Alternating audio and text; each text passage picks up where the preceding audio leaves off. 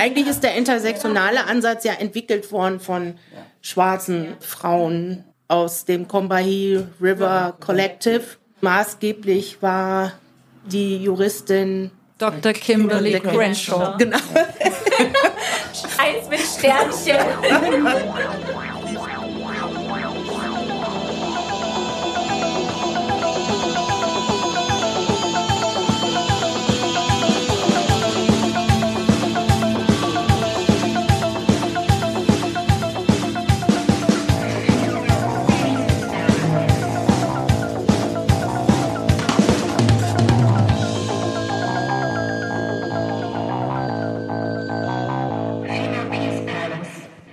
Hallo und herzlich willkommen zu einer neuen Folge von Female Peace Palace Podcast. Mein Name ist Fabian Imlinger und in der heutigen Folge möchte ich über die Geschichte, Gegenwart und die Zukunft feministischer Kämpfe sprechen. Ich habe dafür drei tolle Gesprächspartnerinnen gewinnen können und ich bin sehr froh, dass Sie die Einladung angenommen haben, um mit mir heute über diese Themen zu sprechen.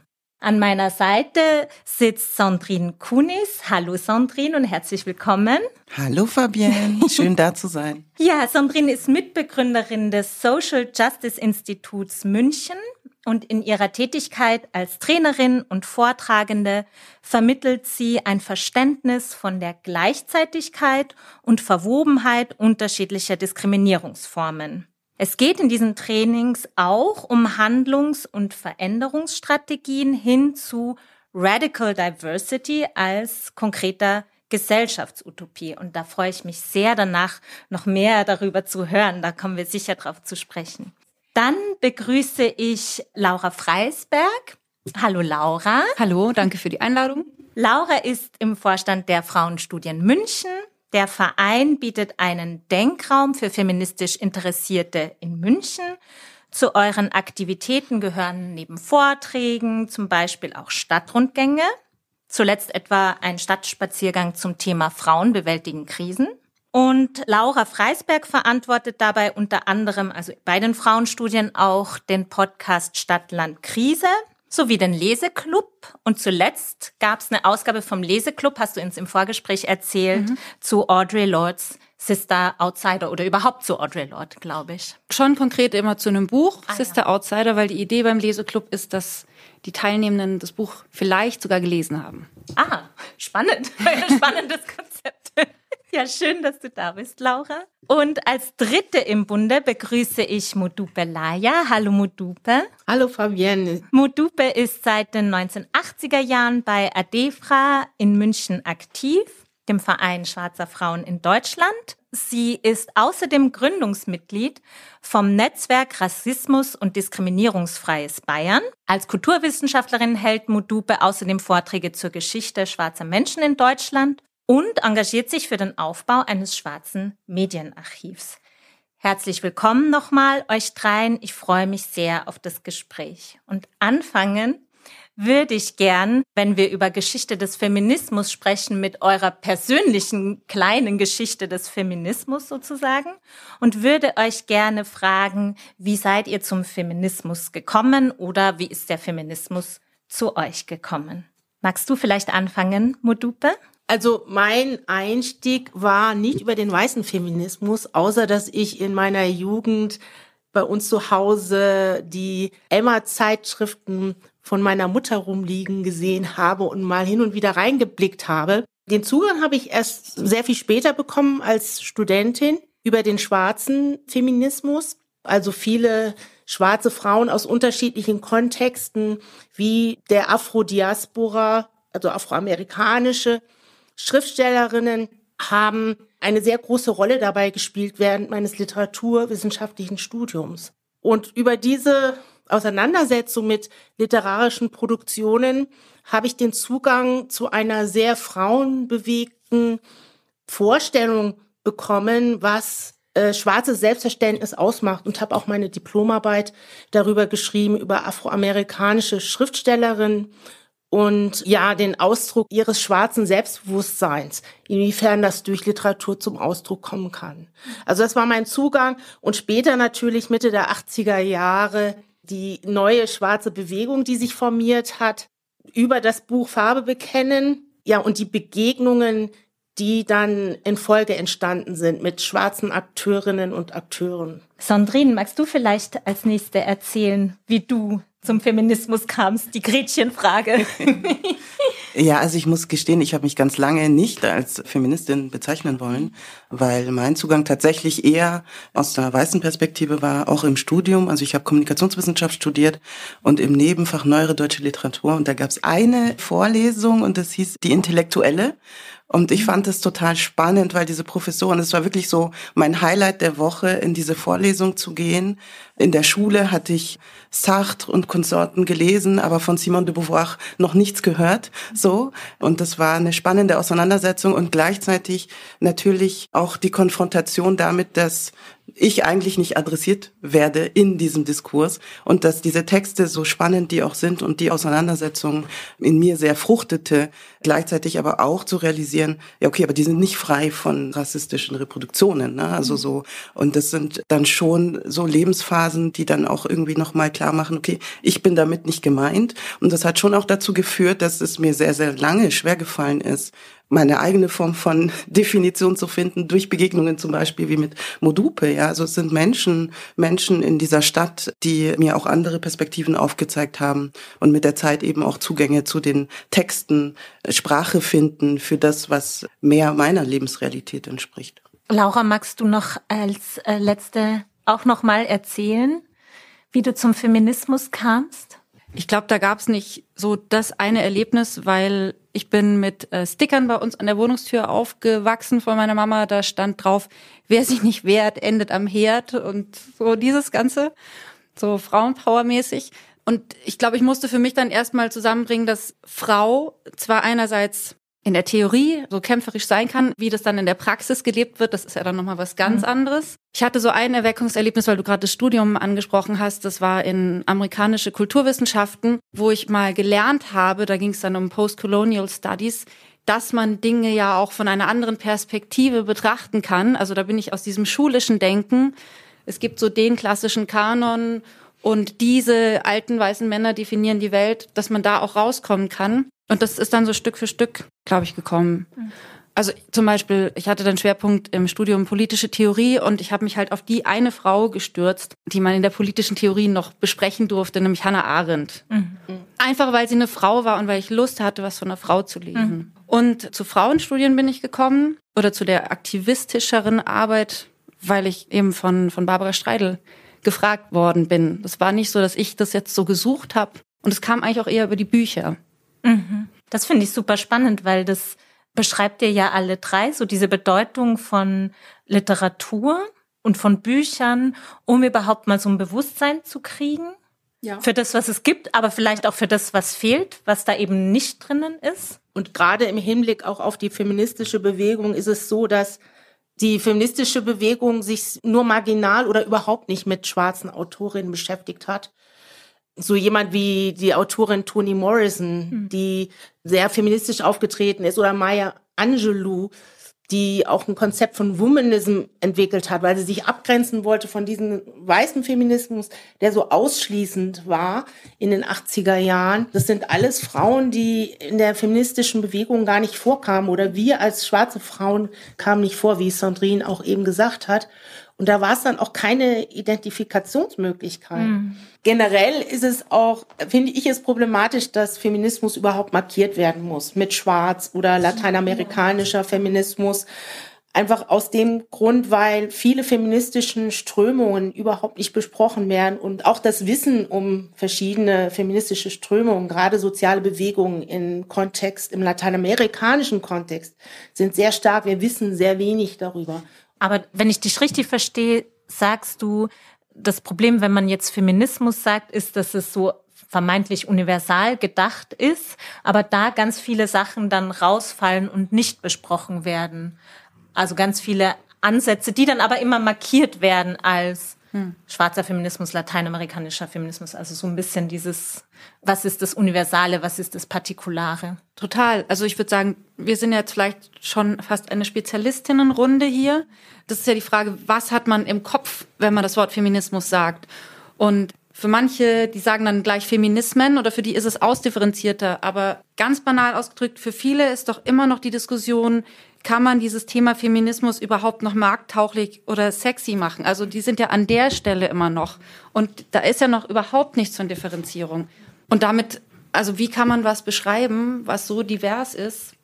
Also ich finde ja die Bezeichnung intersektionaler Feminismus ganz gut oder Queerfeminismus, weil sozusagen, wenn wir gesellschaftliche Logiken, Diskriminierungslinien, ja, die einfach unsere Gesellschaft strukturieren, ausblenden, dann ist das für mich auch kein Feminismus oder Feminismus, ne? Also, sondern wir müssen ja dahin arbeiten, dass wir uns in unserer Verschiedenheit mit unseren unterschiedlichen Perspektiven verbünden können. Und dann können wir davon sprechen, dass das Feminismus ist, so, ne? Und ich glaube, dieser Faktor Intersektionalität, also diese Verschränkung von unterschiedlichen Diskriminierungsrealitäten, die ja dazu beitragen, sagen, dass eine ganz spezifische Form von Diskriminierungsrealität entsteht und die auch stabil bleibt. Ne? Also es ist ja sowas Systematisches. Also ich glaube, deswegen wird sozusagen das Weiße im Feminismus kritisiert, weil das ja sozusagen sinngemäß dafür steht, Abwesenheit von Rassismuserfahrung, aber gleichzeitig so eine Normierung, ne, und die eben ausschließt, dass es andere Lebensrealitäten gibt im Feld von Menschen, die sich als Flinter bezeichnen. Und das ist aber vielleicht, um nochmal auf so diesen historischen Aspekt zu sprechen zu kommen, ich finde das auch interessant, dass gerade so dieser Begriff intersektionaler Feminismus, habe ich ja auch schon angedeutet, wird im Moment sehr hip oder sehr oft verhandelt. Und als ich mich jetzt in der Vorbereitung für den Podcast nochmal eben mit der Geschichte des schwarzen Feminismus, ich sage jetzt mal so, in Deutschland beschäftigt habe, dann na, stößt man ja schnell auf Audre Lorde und da stößt man sehr schnell auf, ja, im Grunde intersektionale Ansätze. Und da haben wir im Grunde. Ja. ja, eigentlich ist der intersektionale Ansatz ja entwickelt worden von schwarzen Frauen aus dem Combahee River Collective. Maßgeblich war die Juristin Dr. Kimberly Crenshaw. Genau. Eins mit Sternchen. Genau, und im Grunde genommen fing es ja so an, also das haben Denise Caldwell Berghold und ich auch so beschrieben in einem Buch Spiegelblicke, dass es um die Verschränkung von Sexismus und Rassismus geht. Aber es geht natürlich um weitere Verschränkungen und Diskriminierungslinien, die miteinander verwoben sind. Aber dieses Konzept ist entstanden im US-amerikanischen Kontext weil wir natürlich als schwarze Frauen immer in diesem Spannungsfeld leben von Rassismus und Sexismus. Und interessanterweise gibt es auch Situationen, wo schwarze Männer für uns sprechen und wir keine Stimme haben. Und diese Unsichtbarkeit, die kommt strukturell sehr häufig vor. Ich kann auch von meiner Erfahrung sprechen, dass ich sehr lange gebraucht habe, um mich artikulieren zu können und ein Selbstbewusstsein zu entwickeln, dass ich meine Stimme einsetzen kann. Und das ist ein Ansatz, der sehr stark von Audre Lorde bestärkt wurde. Sie hat sozusagen versucht, dass wir uns solidarisieren und als Stimme einigen und da auch eine kollektive Stimme als schwarzen Frauen entwickeln können, als schwarze Frauen mit Sternchen. Sie war eine der wenigen, die sich von Anfang an zu ihrer sexuellen Identität bekannt hat, also dann noch eine weitere Diskriminierungslinie aufgemacht hat im Hinblick auf Geschlecht und ja sexuelle Identität. Und ich habe mich gefragt, jetzt wenn das wird schon seit mindestens 30 Jahren thematisiert und kommt jetzt so in den Mainstream und natürlich auch mit dem Black Lives Matter Bewegung 2020 sozusagen ist so Rassismus in Deutschland ein Thema geworden oder auch Kolonialgeschichte, also ich verfolge das vor allen Dingen so im Kontext von so Restitutionsdebatten, also der Frage um die Rückgabe kolonialer Raubgüter. Und ich habe mich aber gefragt, also, also einerseits könnte man sagen, yay, endlich kommen sie auf den Trichter. Und andererseits könnte man denken so, hm, 2020 so entdeckt Deutschland sein Rassismusproblem. Wie geht ihr damit um oder was gibt's eigentlich? Ich habe mich so gefragt, wenn man sich ein bisschen mit feministischer Geschichte beschäftigt, es gibt so viel, was schon thematisiert wurde. Es gibt Ressourcen, es gibt diese Themen wurden immer wieder verhandelt, haben sich natürlich auch verändert. Aber wie schafft man das, dass es sozusagen präsent bleibt, dass es nicht so ein Aufflammen ist und dann wieder abebben? Um mal eine ganz kleine Frage zu stellen. es braucht vielleicht einfach eine kritische Masse an Menschen, die sich engagieren und an Öffentlichkeit, die zuhört weil sozusagen die Bücher von Audre die waren zwar nicht alle übersetzt, da hat der Hansa Verlag jetzt nachgezogen, aber ein Teil war übersetzt. Und es gibt ja auch viele Menschen in diesem Land, die hätten das auf Englisch lesen können. Aber dass es sozusagen nicht nur eine US-amerikanische Autorin ist, die dann auch mal viele Jahre in Berlin verbracht hat und hier nach Deutschland gewirkt hat, sondern dass die Sachen thematisiert, die natürlich auf Deutschland genauso zutreffen. Also dieses das Annehmen das hat, glaube ich, bis jetzt gedauert. Also das ist was, was ich quasi wiedergeben kann aus dem Austausch bei Frauenstudien mit älteren Frauen. Die haben Audre Lorde gelesen, aber diese Transferleistung, der strukturelle Rassismus, das sind wir, der steckt in uns und das ist nicht irgendwie weit weg in Amerika. Das wird jetzt erst so langsam gemacht.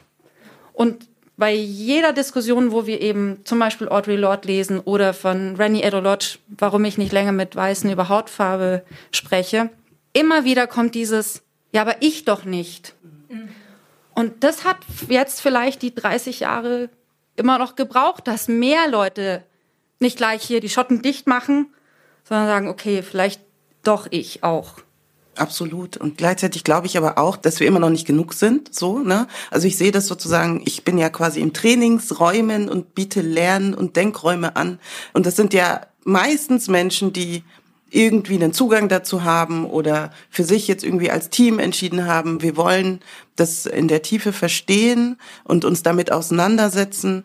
Und ich glaube aber, das Grundproblem ist, vielleicht nochmal zurückkommt auf deine Frage, wie können wir das verstetigen? Das ist auch eine Forderung, die nicht neu ist oder von mir, sondern ich glaube tatsächlich, dass Rassismus und diskriminierungskritische Bildung so ein ganz integraler Bestandteil von jeglichen Bildungspolitiken werden muss. Ja, also dass man quasi irgendwie in der Vorschule anfängt, über die Universitäten, über nonformale Bildung, also dass das wirklich ein integraler Bestandteil wird, damit diese Auseinandersetzung nicht so was Fakultatives nebenbei, mhm. ähm, ne, es hat ja auch mit Ressourcen zu tun, mit Zeit, mit Geld etc., weil was noch nicht ankommt ist, wir stecken alle in diesem System, weil wir eine Gesellschaft sind und ähm, wir müssen diese Verantwortung übernehmen. Ich glaube, das ist sozusagen ein Punkt, wo wir ganz am Anfang stehen würden, würde ich jetzt mal behaupten.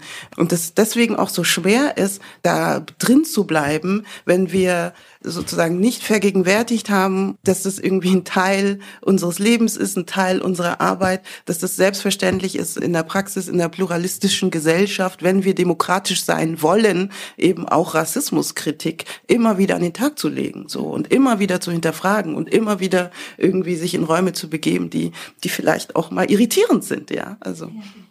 Ich denke mir, die Frage ist auch wichtig. Ja, nicht nur hat sich in der Gesellschaft etwas verändert, sondern was haben die Entwicklungen mit uns als schwarze Menschen gemacht? Auch gerade was uns schwarze Frauen betrifft. Und wir haben eine Tradition des Widerstands, literarisch, akademisch, aber auch sehr frauenbewegt auf Straßen über Interventionen.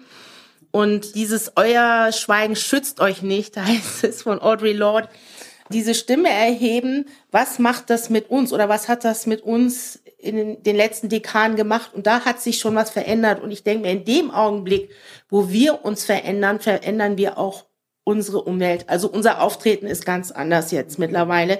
Wir sind repräsentativer, wir sind mehr geworden. Ich denke da an die neue Generation, die folgt, wie Natasha Kelly, wie äh, Sharon Dudua Utu als Autorin. Also im deutschen Kontext gibt es sehr viele Frauen, die sehr aktiv sind und diese Diskurse auch vorantreiben. Und es muss wirklich auf unterschiedlichen Ebenen passieren. Und es ist auch immer wieder verschränkt. Diese, diese sozialen Bewegungen sind auch verschränkt. Also wir können antirassistische Bewegungen jetzt nicht von feministischer Bewegung trennen. Mir ist nur aufgefallen, du setzt einiges voraus bei den Leuten, die zuhören. Also Intersektionalismus und Audre Lorde. So ein bisschen wurde es ja erklärt, aber Du hast sie ja sogar kennengelernt. Wenn du noch was zu ihr sagen magst, warum sie so bedeutsam war zu Audre Lorde, das fände ich ganz cool. Audre Lorde war für die neue schwarze Bewegung in den 80er Jahren eine sehr inspirierende Kraft und sie hatte damals eine Gastprofessur in Berlin, wurde eingeladen von Dagmar Schulz, übrigens Filmemacherin des Films The Berlin Years, wo sie nochmal den Werdegang der schwarzen Bewegung dokumentiert und traf dann auf eine Gruppe junger schwarzer Frauen, also Studentinnen. Also sie war eigentlich auch die Initialzündung dafür, sich zu solidarisieren. Also sie sprach dann schwarze jungen Frauen an innerhalb ihrer Lesung und sagt, findet euch, tauscht euch aus und tretet vor allen Dingen aus eurer Vereinzelung heraus. Und ihr Wahlspruch war halt immer, euer Schweigen schützt euch nicht. Also weil wir, die wir in Deutschland sozialisiert sind als schwarze Frauen, auch immer sehr vereinzelt waren im Unterschied zum afroamerikanischen Kontext, wo es Communities gibt. Und diesen Findungsprozess hat sie mit eingeleitet mit anderen afrodeutschen Frauen. Und daraus entstanden ist dann das Werk Farbe bekennen, wo schwarze Frauen zum ersten Mal sozusagen in die Öffentlichkeit getreten sind mit ihren Zeugnissen, mit ihren Erfahrungen im deutschen Kontext, was jetzt Rassismus anbetrifft. Und das Buch beruhte allerdings auch auf Forschungsarbeiten der afrodeutschen Dichterin und Aktivistin Mai Ayim, die hier eigentlich wieder den kolonialen Diskurs angeschoben hat in Deutschland. Und da waren sehr starke Verbindungen und es war natürlich immer ein sehr bestärkendes, empowerndes Erlebnis. Ich durfte sowohl mit Audrey Lorde als auch mit Maya Yim die Bühne teilen bei Lesungen. Und wir haben Schreibwerkstätten gehabt. Marion Kraft war da eine sehr, ja, die hat sehr viel initiiert als Literaturwissenschaftlerin und Dozentin an der Uni Bielefeld. Und wir haben Räume bekommen, wo wir gestalten konnten. Die haben wir uns auch zum Teil selbst geschaffen, so Begegnungsräume und Austausch. War euch damals schon klar, was für eine Wirkung das haben wird? Also, dass ihr Geschichte schreibt, war euch das klar? Oder habt ihr einfach gemacht und wart mit Organisieren beschäftigt? Also ist einem das in dem Moment bewusst? Also so ein Bewusstwerdungsvorgang dauert ja immer sehr lange. Am Anfang war es wichtig, für uns so ein Selbstverständnis zu entwickeln. Wer sind wir? In dieser Zeit wurde ja auch der Begriff Afrodeutsch geprägt, der übrigens nicht immer positiv aufgenommen worden ist. Das war auch eine Form von Widerstand, sprachliche Selbstbezeichnungen zu finden, weil es ganz viele negative Bezeichnungen gab. Der wurde nicht positiv aufgenommen von der weißen Mehrheitsgesellschaft. Mehrheitsgesellschaft, ja. Mhm. Also es entstanden dann eine Vielzahl von Selbstbezeichnungen, die zum Ausdruck brachten, so einen Selbstfindungsprozess in einem Kollektiv. Und ob uns das bewusst war, ob wir Geschichte machen, ich glaube, wir machen alle Geschichte in irgendeiner Form. So, wir sind immer ein Teil der Geschichte. Jetzt fange ich an zu stottern. Das war jetzt fast ein indirektes Audre Lorde-Zitat, oder? naja, Weiß ich nicht. Im Sinne doch, mhm. was machst du mit der Macht, die du hast? Was machst mhm. du daraus? Oder was machst du mhm. aus deinem Leben, aus dem, was du ja. machen kannst? Ja. Wir haben uns, äh, also viele haben sich darüber, glaube ich, keine Gedanken gemacht. Wir wollten, dass was passiert in der deutschen Gesellschaft. Wir wollten was anstoßen und ähm, es gab dabei natürlich auch sehr viele Brüche Auseinandersetzungen auch in Familienkontexten, in Freundeskontexten, wenn Rassismus angesprochen worden ist. Das ist so die Machtseite. Ja, es ist schwierig, Reflexionsprozesse zu initiieren, wenn es um Machtungleichheiten gibt. Das betrifft ja den Feminismus genauso, dass äh, Männer sich nicht wohlfühlen. Manchmal, wenn es um feministische Konzepte geht. Und zum Teil ist Feminist Tin ja auch ein Schimpfwort gewesen. Ne? Also ich kann mich dran erinnern, dass ich so genannt worden bin, nicht im positiven Sinne.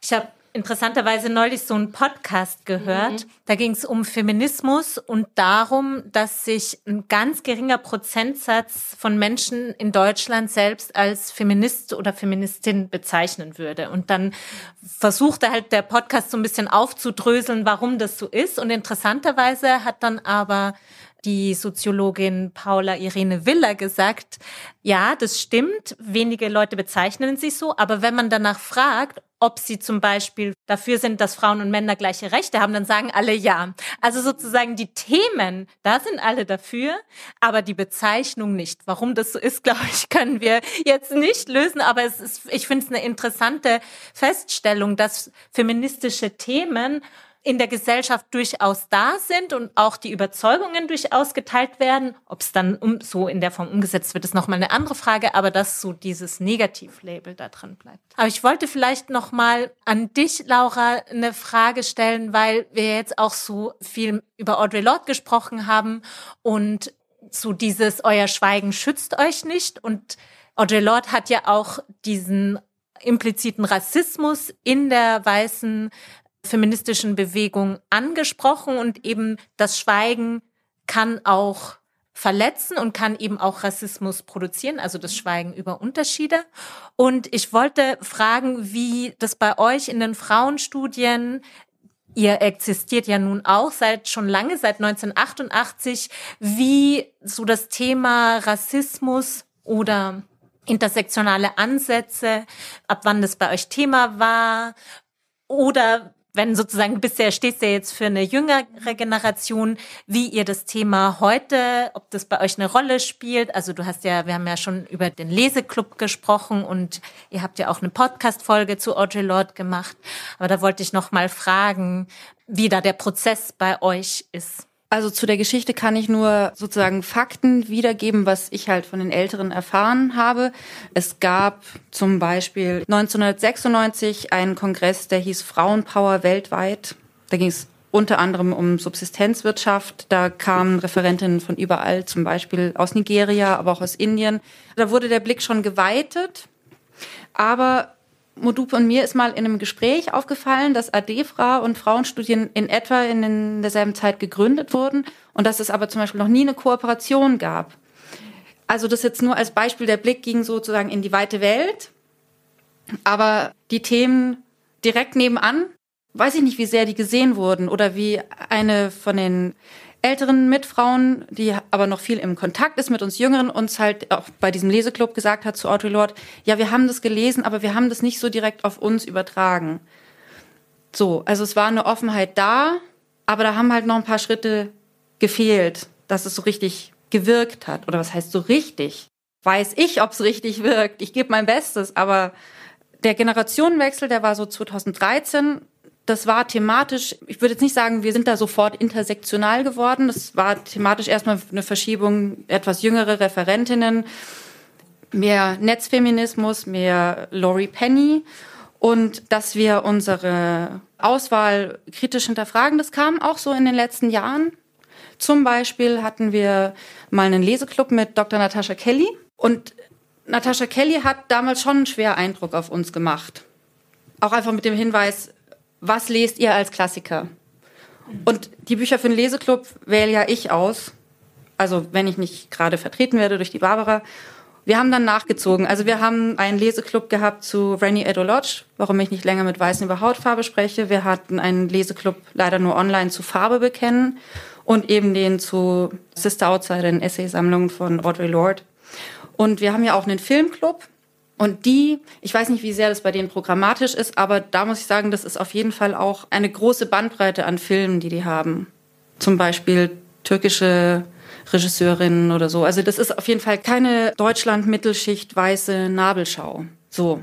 Also wir versuchen es im Programm umzusetzen. Im Verein selber sind wir halt ungefähr acht Frauen, die aktiv sind. Und wir sind alle weiß.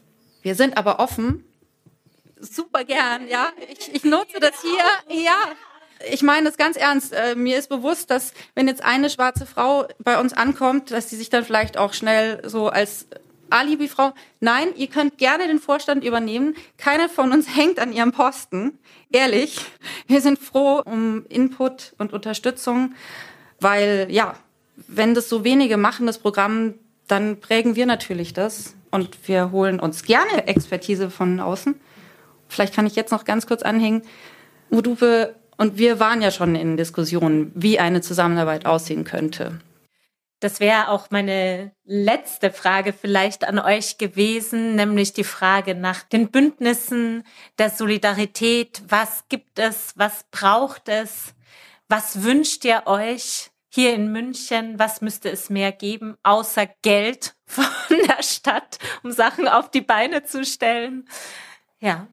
Also ich denke mir, ein Teil von Solidarisierung und Bündnispartnerschaft ist immer, dass wir auf gleicher Augenhöhe miteinander umgehen und kommunizieren. Und da ist Teil von Struktur auch, dass wir als Selbstorganisationen eine sehr starke Stimme haben. Das heißt, die Frage ist immer, wollen wir innerhalb einer sehr weiß dominierten Struktur wirken oder unsere eigenen Strukturen aufbauen? Und jetzt auch im Hinblick darauf, dass es die Frauenstudien, wie du gesagt hast, Laura, schon auch in den 80er Jahren entstanden sind. Ne?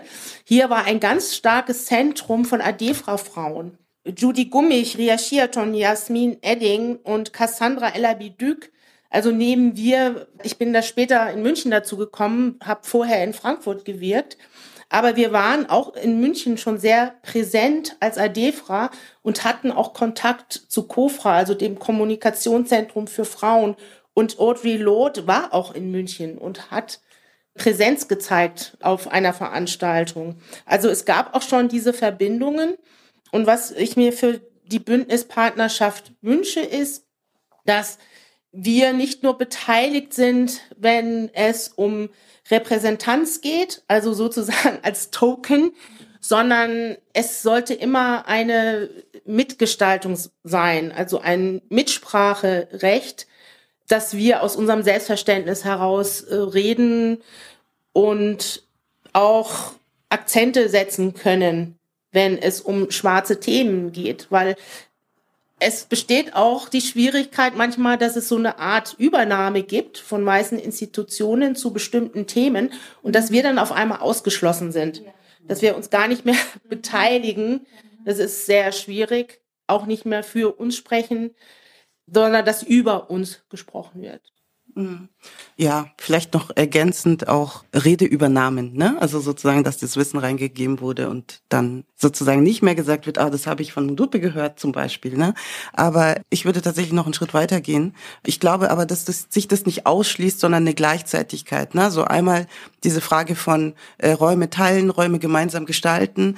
Aber ich finde sozusagen im Sinne von verbündet sein und wir hatten das ja schon, ne? Also welchen Handlungsspielraum habe ich. Ne? Also da auch wirklich, also das versuche ich sozusagen auch immer im kleinen Klein, aber wir können es auch im Groß Groß denken, wenn wir eben auch sehen, wir sind in manchen Positionen, ne, also Institutionen, Ressourcen, Netzwerke, Kontakte, also ich sag's mal salopp gesagt, es ist schön, wenn du mich einlädst und ich reiche dir auch meine Hand und gleichzeitig, warum hilfst du mir denn nicht, meine eigene Institution aufzuziehen, wo sozusagen ein BIPOC-zentriertes feministisches Zentrum entstehen kann, so, wo sozusagen Rassismuskritik integraler Bestandteil von diesem Aufbauprozess ist, in dem Menschen unabhängig von ihren Diversity-Kategorien sich wohlfühlen können und diese Themen nochmal auf einer ganz anderen Ebene diskutiert werden. Ne? Also ich glaube, das ist, wo wir auch hinarbeiten können. Und das heißt nicht, dass sich diese unterschiedlichen Elemente oder bestehenden Institutionen, dass die verschwinden,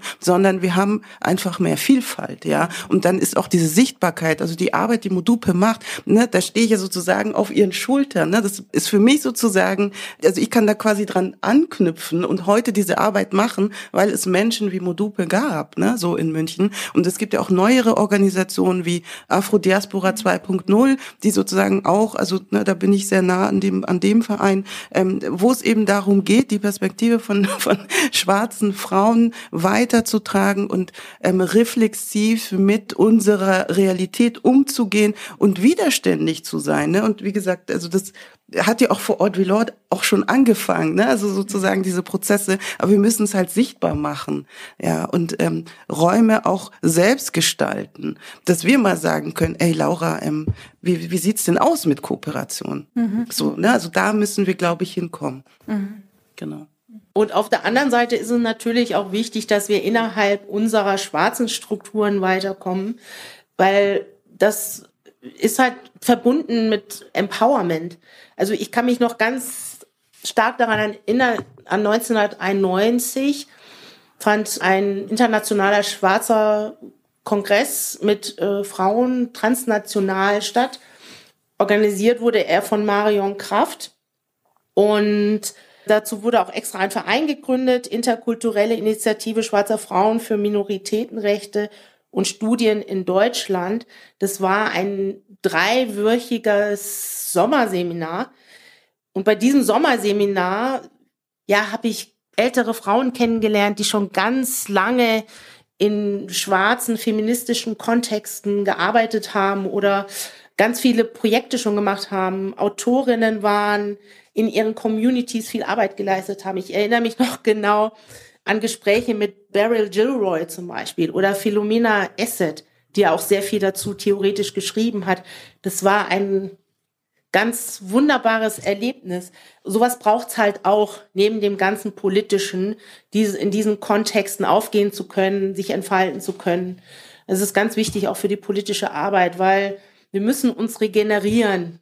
Durch unsere politische Arbeit brauchen wir auch diese geschützten Räume. Also mittlerweile redet man ja auch von Brave Spaces, weil es ist auch immer mit Einforderung verbunden. Nicht alle akzeptieren das, dass wir sagen, ja, wir brauchen auch Räume, wo wir unter uns Dinge verhandeln können, wo wir uns stärken können, wo Rassismus erstmal nicht das Thema ist, sondern andere Bereiche in der Gesellschaft, die auch wichtig sind. Ja, das kann Bündnispartnerschaft halt manchmal nicht leisten, sondern nur die Verschwesterung innerhalb unserer Organisation und Initiativen. Und das hat ja sozusagen auch, also ich meine, das ist ja sozusagen diese Kehrseite von Rassismuserfahrung, dass wir also im Grunde genommen nicht gelernt haben, über uns zu sprechen. Ne? Also so, was wir brauchen, wo wir hinwollen, sondern einfach darauf getrimmt sind, in Systemen zurechtzukommen, die reagieren. zu reagieren, genau, zu funktionieren die diese Erfahrung nicht teilen. So, ne? Und ich glaube, deswegen ist das ein ganz, ganz wichtiger Punkt. Und auch wir als schwarze Communities sind divers, ja. Also da gibt's auch noch viele Themen, so tatsächlich sozusagen innerhalb von dieser gemeinsamen Erfahrung, die wir bearbeiten müssen. Ne? Ja. ja. Ich würde gerne noch was aus dem Leseclub erzählen, was ich da an Beobachtungen gemacht habe. Ähm, wir hatten Leseclubs, wo vielleicht so ein Drittel knapp die Hälfte schwarze Frauen waren. Und das war für alle wahnsinnig intensiv und spannend. Aber ich glaube, dass solche Veranstaltungen für schwarze Frauen auch sehr anstrengend sind, weil sie dann natürlich auch diesen Gesprächen ausgesetzt sind. Da gibt's dann weiße Feministinnen, die das zum ersten Mal lesen und das alles so spannend finden und mit so einer Distanz darüber sprechen, weil sie ja nicht von Rassismus betroffen sind. Und andererseits natürlich gibt's die entsetzte weiße Feministin, die sagt, ja, ach Gott, ich bin ja ein Teil des Problems. Also für die ist es auch anstrengend. Und für mich als Moderatorin des Abends war es auch sehr anstrengend, weil ich gemerkt habe, da komme ich als Moderatorin oder Journalistin, ich komme da an meine Grenzen, alle Menschen in dem Raum gut zu betreuen. Und deswegen kann ich es auch total verstehen, wenn schwarze Frauen sagen, dem setze ich mich, muss ich mich jetzt nicht schon wieder aussetzen vollstes Verständnis. Wir hatten nämlich, also der Leseclub zu Sister Outsider war, da war keine schwarze Frau. Und ich habe mir gedacht, aber es ist trotzdem wichtig, dass wir unsere Hausaufgaben machen. Ich finde jetzt nicht, dass der Abend schiefgelaufen ist, weil keine schwarze Frau da ist. Und wir brauchen auch nicht jemanden, das klingt jetzt so hart, aber ich, wir, wir brauchen nicht jemanden, der seine traumatischen Erfahrungen mit uns teilt, damit wir es ernst nehmen, ja, sondern wir können uns die Texte von Ort wie Lord sind super, die sind kraftvoll und außerdem kannst du online gehen und dir ganz viele Sachen an Informationen auch noch holen. Du brauchst nicht jemanden im Raum, der sich für dich öffnet, damit mhm. du es an dich ranlässt, sondern du kannst es auch so an dich ranlassen. Weil das sind die Diskussionen, die wir dann intern haben. Und ich werde da manchmal echt ein bisschen sauer, weil ich mir denke, das sind die Hausaufgaben, die wir machen müssen. Und ähm, natürlich ist es intensiver und ich kapiere es besser, wenn eine schwarze Frau mir das erklärt. Aber wenn sie sagt, ich habe keinen Bock drauf, ja, es birgt halt auch immer die Gefahr in solchen Situationen, dass man dann zu sehr auf der individuellen Ebene bleibt und diese strukturelle Problematik dann nicht mehr anspricht. Und unter anderem schwarze Frauen, auch weiße Frauen wie Dagmar Schulz, haben den Zugang zu diesen Themen geschaffen. Zum Beispiel auch Marion Kraft, indem sie Sister Outsider ins Deutsche übersetzt hat. Es gibt mittlerweile äh, Literatur. Und wer sich einen Zugang zu diesem Wissen schaffen will, der hat genug Material mittlerweile zur Verfügung. Und es gibt auch super viele Dokus, ich weiß nicht, ob sie alle noch online sind, mhm. zu schwarzem Leben in Deutschland. Ja. Ja, vielen Dank euch für das spannende Gespräch. Vielen Dank für eure Perspektiven und euren Input. Der Female Peace Palace ist ein Projekt der Kammerspiele und der Monazensia, dem Literaturarchiv der Stadt München. Abonniert unseren Podcast, lasst ein Like da oder zwei. Ihr findet uns auf allen gängigen Streaming-Plattformen und im Netz. Wenn ihr mehr über das große Projekt Female Peace Palace wissen wollt, das ist ja nicht nur dieser Podcast, sondern ein ganzes Festival, dann schaut auf der Internetseite und auf den Social-Media-Kanälen der Kammerspiele München oder der Monazensia vorbei. Und ich freue mich, wenn ihr bei der nächsten Folge wieder dabei seid.